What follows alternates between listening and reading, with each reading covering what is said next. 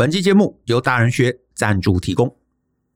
我们大人学的文章还有 Podcast 都有一再提及，台湾的学校花了很多力气在教我们读书考试。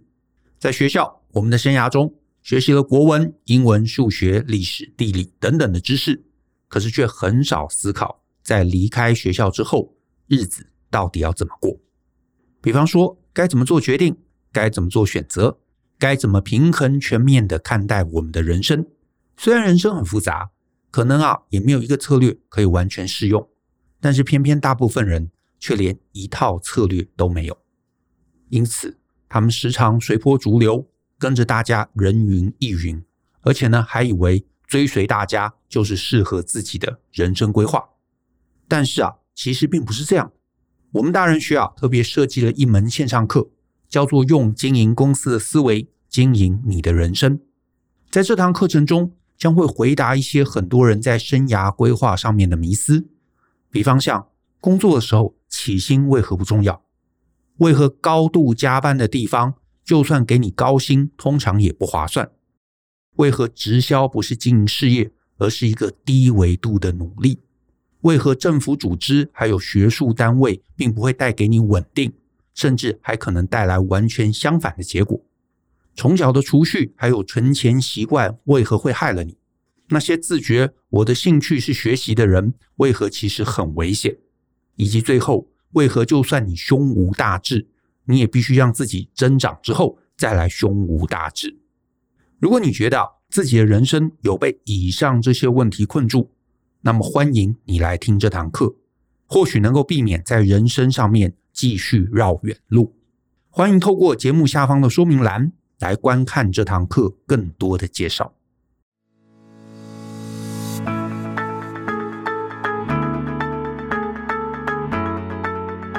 欢迎你收听大人的 Small Talk，这是大人学的 Podcast 节目，我是 Brian。今天我们来跟大家呃聊聊我以前小时候的回忆好了。为什么要突然讲到回忆呢？是因为。呃，前几天嘛，这个舅他讲了一集第三百五十集，他说你连一天五十块的饮料钱都拿不出来，好，那这个的激将法为什么有效？因为你被自尊心牵着走。我觉得这集我听了非常这个有感觉哈。他讲的是很多年轻人啊，被这个直销啊，或是这些销售员啊，用这个 hard sell，就是一些话术哈，说哎，这个东西那么便宜，每天只要拿出五十，你连这个都出不起吗？那有些人就是。呃，自信心还不够哈，被这样一激哈，他就硬是拿钱出来买了他不需要的东西。然后呢，我们在这个大人学下课后，是我们大人学的一个课后的社团，呃，上过课同学的一个社团里面，就有一个同学，他就呃听完这个节目，他就觉得呃回想到他以前在学生时代，呃，因为家境比较普通，然后看到周围有一些很有钱的同学哈。其实产生一些心理不平衡，然后他也谈谈这样的事情。其实我就很想呼应一下，因为其实我也完全有类 类似的经验哈。呃，其实我在小学的时候啊，我先讲讲我爸妈好了。我爸妈是呃公教人员，那现在大家觉得当公务员好像薪水很不错啊，比很多上班族都很很好。可是，在他们那个时候，其实公务人员薪水相对相对是低的，所以那时候。呃，我本来也没什么感觉哈，就是我家里是呃有钱还是没钱。那后来呃，我爸妈让我去念了我家附近的一个私立的小学。我还记得那时候小时候那个私立小学啊，呃，它学费就很贵哈。我小时候就发现这件事情，为什么？因为我周围有其他的邻居，好，我的表弟表妹他们念的是一般的国小。我印象很深，去这个注册哈缴学费的时候，他们自己就拿着三百五十块。啊，就去学校缴学费。可是我的那个私立小学要注册，呃，是家长要去学校，因为我们那个学费好像是六七千块哈。你看这是多久呢？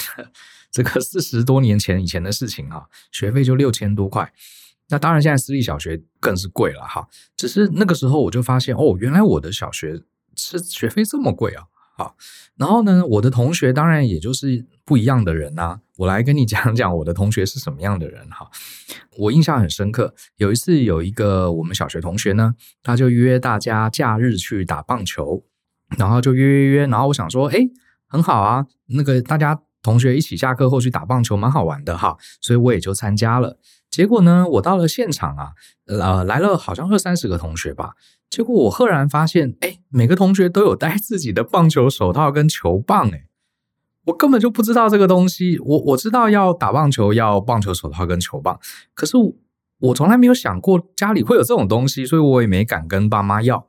结果一去就很尴尬啊，那时候大概小小三吧，小三小四吧，我就傻眼哈。那这样我不是来当观众的吗？好，当啦啦队的嘛，对不对？结果后来就有同学安慰我说啊。这个 Brian，你不用担心，呃，等一下就会有这个装备了。我想说这是什么意思？结果有一个同学啊，他爸妈就开了一辆这个小卡车来，然后后面的车厢一打开，哇，里面全部是球棒，连这个球衣、帽子、手套全部都全部都有了，而且是全对份的，就是整个我们二十几个人他都准备了，好，超级多的，然后我就很震撼，好。这个还不是什么我们国小去参加比赛哦，纯粹就是同学约一约假日去打棒球。班上的家长就这么有钱，把我们整个班级参加这个棒球活动的这个东西都准备好了。这件事情你看，是我小学的时候事情啊，我现在印象还非常深刻。好，这算是我人生中第一次感受到所谓的阶级落差。哈，呃。当然还有更多的感觉，比如说你在教室里面，你就会发现同学用的铅笔盒。我们那个年代啊，很流行那种很复杂的铅笔盒，啊，就是要打开有好多好多的小格子，像这个百宝盒一样的东西，然后大家都在比，哎，我的是十八十八个面啊，我的是二十四个面，好，大家都在拼。那我的铅笔盒是什么呢？就是一个铁盒子，只有一个面，好，就是这样子，然后。我也吵着跟叫我爸妈买给我那个什么二十四个面，那后来我好像也没有得到。总之，同学都有，就是你会发现你身边的同学用的东西，好，真的只是非常高级，然后更不用提这个零用钱了。我小学的时候是没有零用钱的，我需要钱的时候就要跟呃爸爸妈妈拿，说我要干嘛，然后我拿零用钱。可是我发现我的同学几乎都有零用钱，有的人还有带小钱包来上课。这个下课的时候。他们就常常跑去福利社啊买东西，然后我就觉得啊，这个真的有差，哈哈，差很多。所以这是小学时候的事情，呃，在我那时候就感受到阶级落差。那我猜很多人可能小时候没有这种感觉，是因为你念的学校可能跟刚好跟大家都是呃附近的 neighborhood，大家都差不多的这个呃附近的街坊邻居一起念的小学。可是我爸妈刚好偏偏让我去上了一个私立小学啊，所以我才遇到。这种事情，好，然后呢，呃，再来谈谈高中好了。高中也，呃，也是有一个 shock，好，呃，高中的时候，我记得有一次，不知道是为什么，老师突然就问大家说：“哎，班上同学有谁会弹钢琴？好，有谁学过钢琴的？”然后我心里，呃，我的位置比较前面嘛，我就回头看，想说：“哎，班上应该有，呃，这个我念的是。”建中嘛，哈，这个建中应该会弹钢琴的人应该有十几个以上吧。结果我一回头，发现我整个傻眼，是不会弹钢琴的不到十个，包含我。然后我非常震撼，我班上同学四十几个人，三十几个人小时候都有在学钢琴，都会弹，哈，就我不会。那你知道，在那个时代，其实这个时代也是，家里有在学钢琴，你至少好歹要买一台钢琴放在家里才能练，才能身上会弹嘛，对不对？所以我就发现，哇塞，这些同学真是卧虎藏龙。应该说，他们的爸爸都爸爸妈妈是卧虎藏龙，这是第二个印象。好，那上了大学，我反而还觉得还好，因为我念的是成大嘛，来自四面的八方。我没有，当然班上有一些同学是很有钱的。我记得是啊、我们有一次去联谊，去还是班上去烤肉，我有点忘了。我那时候呢，就是骑脚踏车，然后呢。呃，在台南这个有机车比较方便嘛，可是我爸妈就是不愿意给我买机车，我就一直跟他们吵，吵到好像大二的时候，我才终于拿到一台二手的这个摩托车，好，然后我很高兴。可是那时候我们班同学已经有人开车了，我记得我们有一次出去玩，呃，我们骑摩托车，然后呢，就有同学开了一台车子来载东西，他那台车好像还是很大的。呃，凯迪拉克还是什么之类，然后我们就说哇，你有车？他说啊，这是他爸不要的旧车，所以叫他处理一下，他就把它开来学校。那时候就是哇，不过大学的时候大家都各忙各的，所以我心里倒是没有什么呃，不像小学的时候觉得这么大的落差。那还没完哦，后来我去美国读书，哈，我念的是这个芝加哥的西北大学。其实我也是后来才知道，原来呃，西北大学呢，它是在芝加哥，就是美国的中西部。如果你对美国的历史文化有一点点了解的话，你可能听过 Old Money，就是老的钱，什么意思？就是现在在美国最有钱的人，可能是东岸在纽约那些做金融的，或者是西岸在矽谷那些做科技新创的，是最有钱的。可是美国在更早之前是做什么铁路啊，做什么呃卖粮食啊，好，这些传统的产业最有钱。那芝加哥因为是美国中西部，它其实是一个农业跟这个原物料的集散中心，所以美国上一个世代最有钱的人其实都是住在芝加哥中西部。然后西北大学呢，就是那时候他们有钱人念的学校。很遗憾的是，这件事情我是念了西北之后我才知道。因为我去了学校之后呢，我就发现我的同学们，包含我呃接触到不是同班的，看到别的系的，或是这个 undergrad 就是呃大学的部的同学，我很明显觉得哇，这个学校非常的贵气啊，这个里面的人啊，就是看起来就很不一样，好，就很不一样。呃，他们倒是不是穿金戴银戴劳力士来上学啦，可是你就可以感受得到，他们家境都是非常好的。好，非常好的。比方说，我班上同学，我印象很深。有一次在聊天的时候，啊、他就跟我说，他刚满二十岁，他爸爸送了他一个生日礼物，是一艘游艇。这是真的。他还说，他说那个游艇还停在法国的港口，所以他们还常常去法国有自己的港口。这对我来说简直是不可思议。然后我说啊，那你愿不愿意我去法国找你，你带我？他说当然，好，游艇都可以给你用。可是我一直没去法国找他哈。那我记得还有一位女同学，班上女同学，她是美国人。他这个在寒暑假的时候，有一次邀请我们全系的同学去他家里的一个私人农场度假。我跟你讲一下那个农场是什么概念啊？跟这个台湾的那个什么休闲农场完全不是同个等级的。他那个农场后来我们就开车开了好远哦，开了一两个小时才到哈，到他那个农场。他那个农场啊，是里面包含整片森林跟整个大的湖泊那种。更扯的是，我们去他农场要干嘛呢？我们住在这个小木屋里面啊。我们大概那一次十多个同学有去吧，包含我，我也去。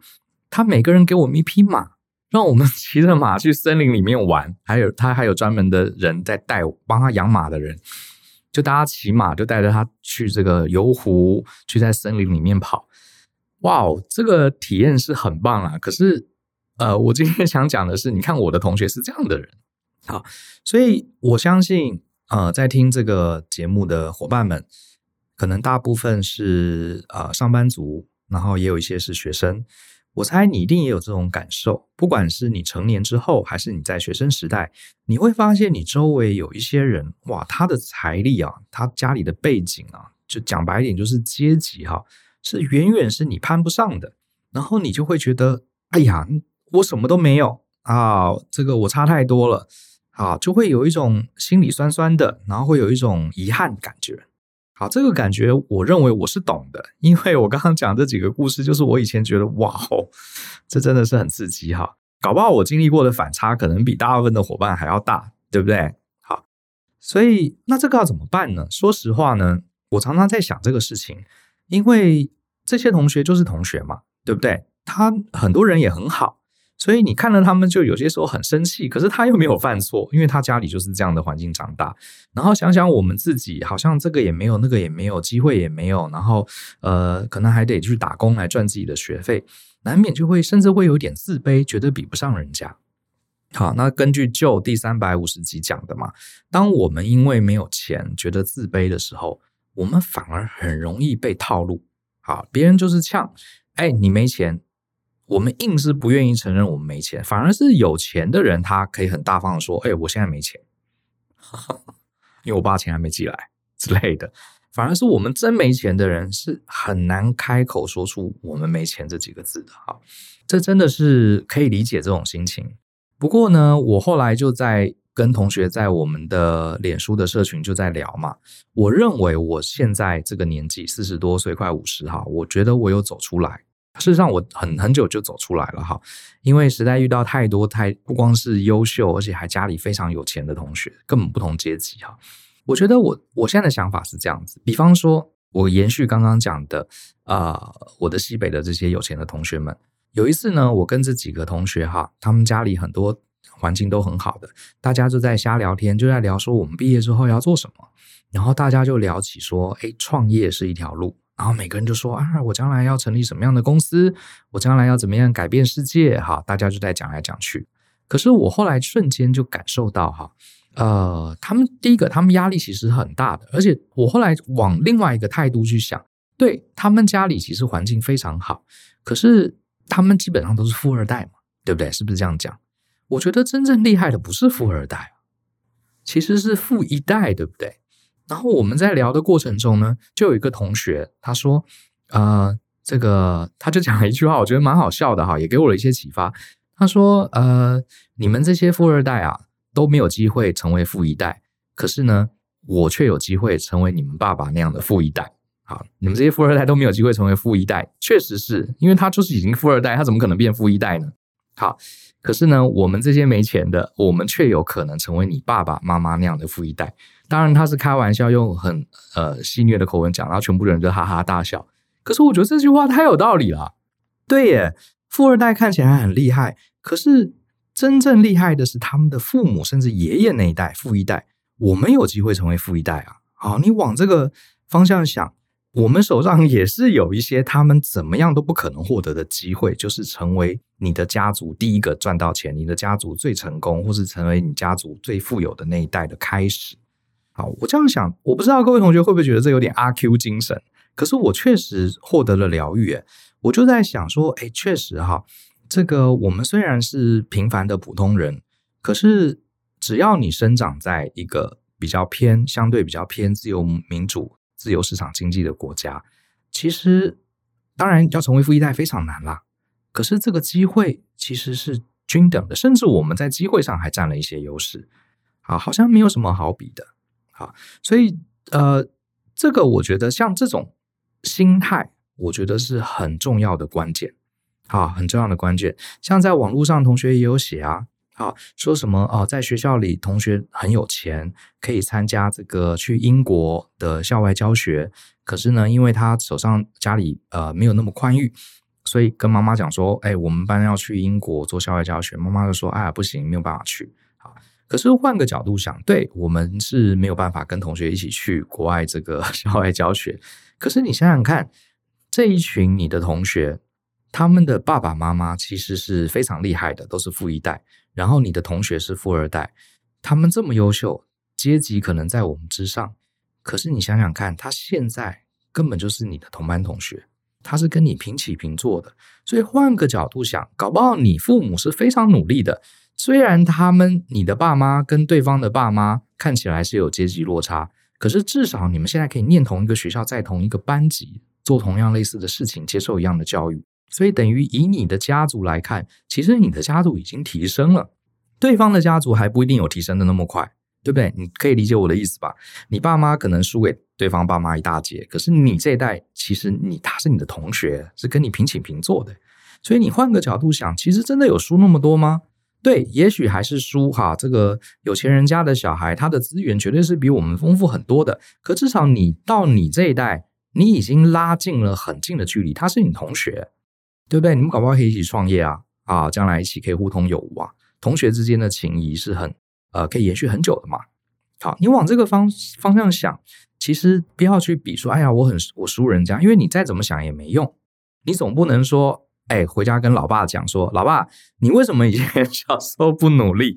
你现在好好努力好不好？你赶快成为富一代，这样我才能拿到富二代的头衔。这不可能嘛，对不对？也不合理。可是你的爸妈搞不好已经非常努力，让你成为呃富二代的平起平坐的同学。你这样想，而不是要想说啊，同学比我有钱，他可以买这个买那个，我买不到。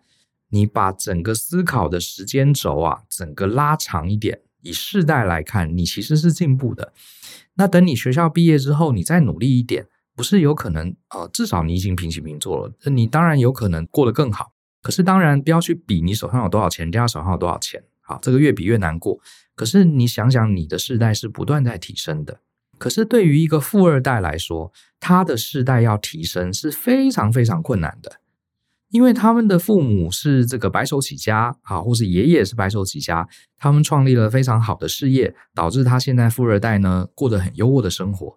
可是他光是要超越他的父母，可能要做到的几率就非常非常难。对，也许他可以很年轻就买跑车，也许他很年轻就有一栋很大的房子，这些都没有错。可是这些东西难道是他自己争取来的吗？啊，通常不是嘛，是爸爸妈妈帮助。其实你不要小看富二代，因为我确实也有这些二代同学，他们其实心里的压力是很大的，因为他们也很努力，不管再怎么努力，再怎么优秀，他们面对的挑战是要比父母更强，这是个这是一个非常难以逾越的一个障碍哦。他如果他可能怎么努力，顶多是把他父母的基业 hold 住而已，就已经非常非常难了。可是对于我们一般人来说，我们要超越父母的这个成就，其实相对几率是很高的。好，相对事实上，你能跟他们念一样的学校，某种程度你就已经是提升了你的阶级了。所以我觉得要比较可以，好，大家而不是去做平行的比较，而是做垂直的比较。所谓平行的比较，就是看别人有什么你没有，然后你觉得自己很糟。可是你做垂直的比较，也就是看你自己这一家的这个世代。来比较，其实你是在提升的。好，那我觉得啊、这件事情为什么我会特别强调这个心态强度呢？讲白一点啊，如果我们不是拥有一个非常非常前面的阶级的人，你真的真的能靠的就是你的心智强度。大概只有这件事情是你可以胜过人家的。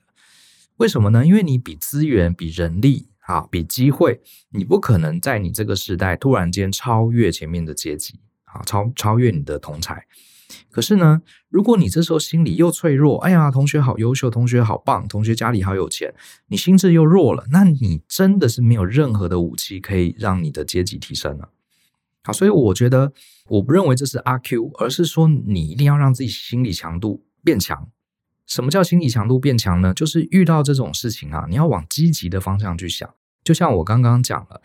你觉得你的同学都可以参加国外的旅游，你不行。可是换个角度，你想说，哇，他们家那么有钱，结果也是只念这个学校，我也是念这个学校，他还是我同学，有些时候还抄我作业。好，你这样想就发现，哎，其实你并没有输给他，而是你在提升的过程中。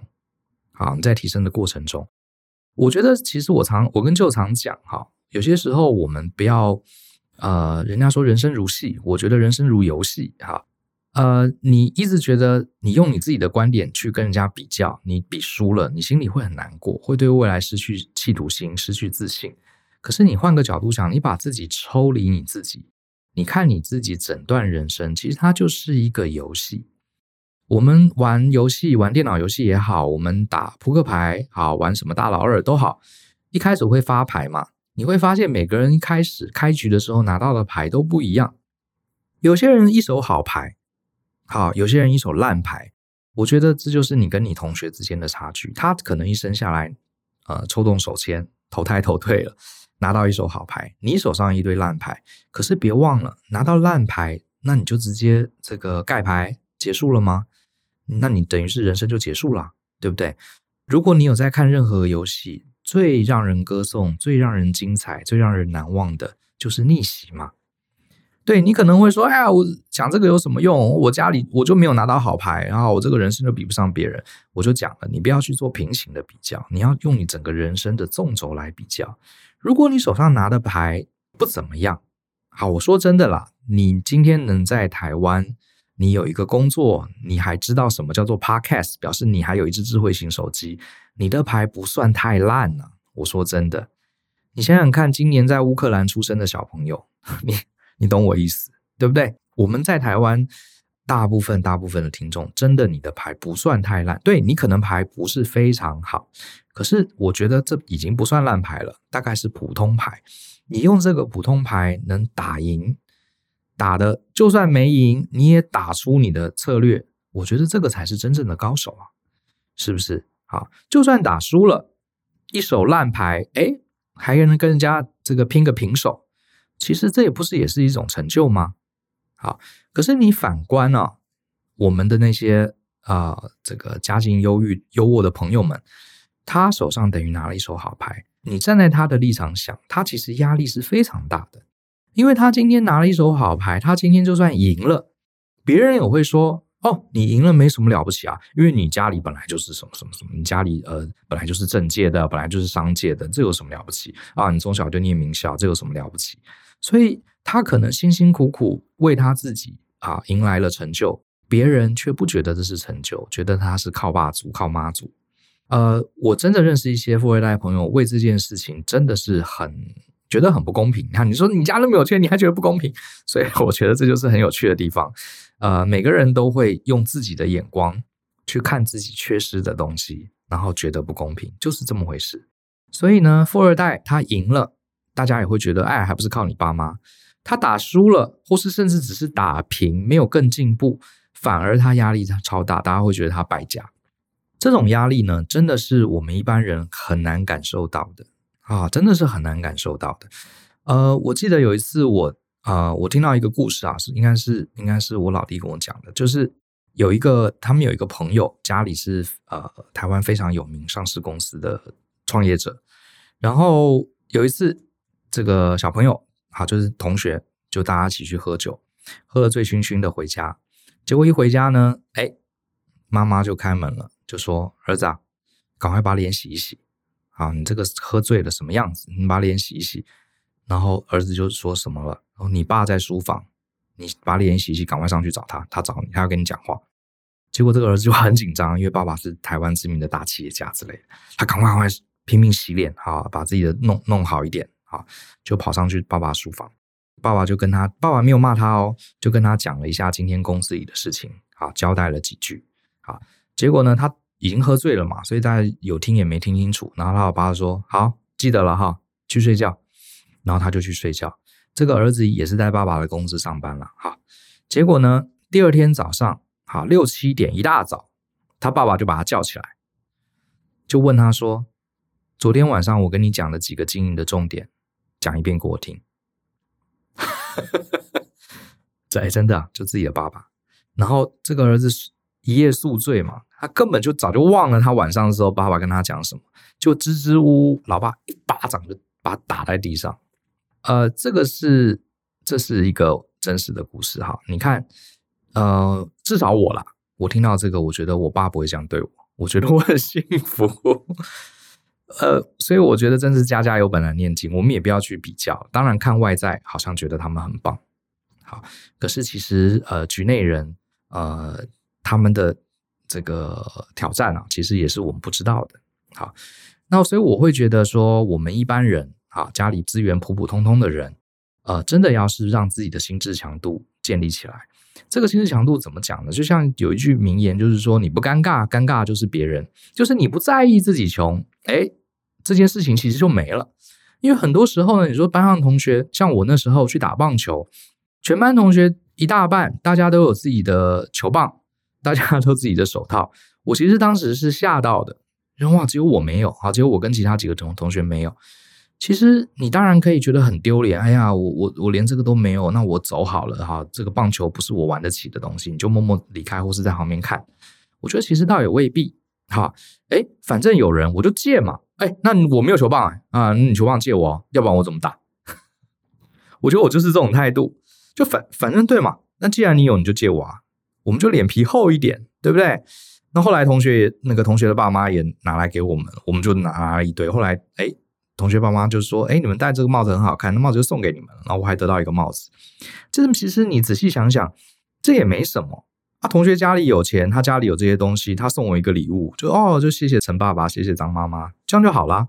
为什么一定要往心里去？我知道啦，一定会往心里去。可是我觉得，如果你的阶级已经比不上别人了，你的心智强度还比别人弱，你的心还是玻璃做的，哇，那真的阶级翻转就更没机会了。”啊，就更没机会了。所以呢，呃，像那时候我的同学，他这个家里有游艇，诶，我听了觉得很酷。可是转念一想，那你还不是跟我一样念一个学校？好，有些时候他这个呃要写报告不会，我也教他。其实我不觉得我有输他很多。对，也许他爸爸妈妈是非常优秀，好，可以给他买一艘游艇。可这也没什么。像同学找我去呃牧场玩，我也很 enjoy 那个礼拜。就玩得很开心，天天骑马在里面度假啊，自己烤东西吃啊，其实没什么的哈。我觉得你怎么样都要强迫自己，让自己心智强度强起来，往积极的方向去想。好，不要去横向的去比较，不要去只比这些外在的东西。当然，这个呃，我只是讲这些建议，只是说你真的要比，就是比你的垂直，你的人生有没有因为认识这些同学，有更大的眼界，开启了更高的眼界，或是能在你心里埋下一些想奋斗的种子，让自己成为富一代。我觉得这是比较积极的想法。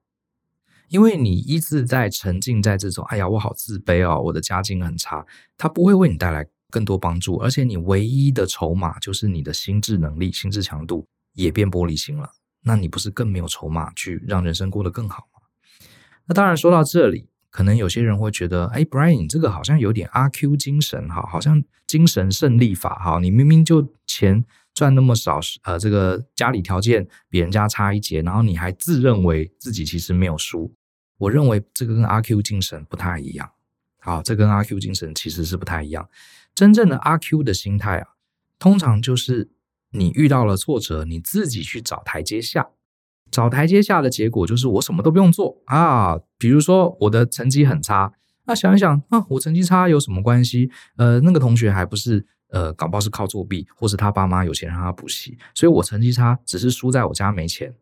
好，这种就是阿 Q 心态。好，这种就是阿 Q 心态，因为阿 Q 心态是自我安慰之后不去采取任何的作为。好，可是我刚刚讲的这些心态，比方说啊，你在同学，嗯，你遇到这个很有钱的同学，你觉得你这一代其实跟他平起平坐了，或者是好这个呃，我刚刚跟大家讲的一手好牌的概念，好，你拿到。不是特别好的牌，你打赢了才是真的。这其实不是只是自我疗愈而已，而是它会激励你去采取后续真正有意义的行动。比方说，你可能就会思考，我要怎么样更努力的工作，或者是更聪明的工作，或是我要怎么学习更多东西，或是我要怎么拓展我的人际关系，甚至我要怎么跟我这些呃家里很富裕的同学，我们可以互惠合作。好，因为我给你的心态。会帮助你激励自己去采取行动，而不是纯粹的精神胜利法。好，自己受伤了，自己觉得哎，其实我没有，其实我没有输人家，然后最后呢，继续划手机，继续打电动。好，所以这个是才是真的阿 Q 心态。所以呢，讲来讲去，今天这一集啊，我只想一方面跟大家讲讲我的故事啦，也是过去的回忆。这种感觉我真是太有感了。所以也蛮谢谢我爸妈从小就把我送去这个私立小学，让我很小的时候就就看到另外一个世界。哦，附带一提，我那些小学同学啊，好像有好几个都没有念完小学，他们就全家去美国了。所以你看哈，真的很有意思。那呃，希望大家喜欢这期节目。如果你曾经因为这个社会的阶级或是财富的阶级哈，让你觉得心里不舒服，我希望能给你一点点强心针。好。因为我们这样子的普通的小孩，其实并不会输，反而是你把你的牌打好，啊，人生你会更圆满。而且那些手上一呃满手好牌的人呐、他其实有一些很庞大的压力，其实他也是无助这个疏解的。好，虽然他们的物质条件比我们好，可是他们呃家里面给他们的要求，还有他能这个超越他上一代的这个几率啊，其实是比我们更低、更低、低很多的。好，所以家家有本难念的经，好，不用只往自己内心心里去，反而是让自己脸皮厚一点，好，把自己心智强度强一点，啊，对啊，哎，我没钱怎么样啊？对啊，我没有球棒，那你借我一根啊，要不然我怎么打？用这种爽朗的面呃心情去面对这样子的一个状况，我觉得你的人生应该会更开心，因为老实说，这种比较的东西真的太多了。就算你家里很有钱，你可能去念了学校，你发现有同学是天才。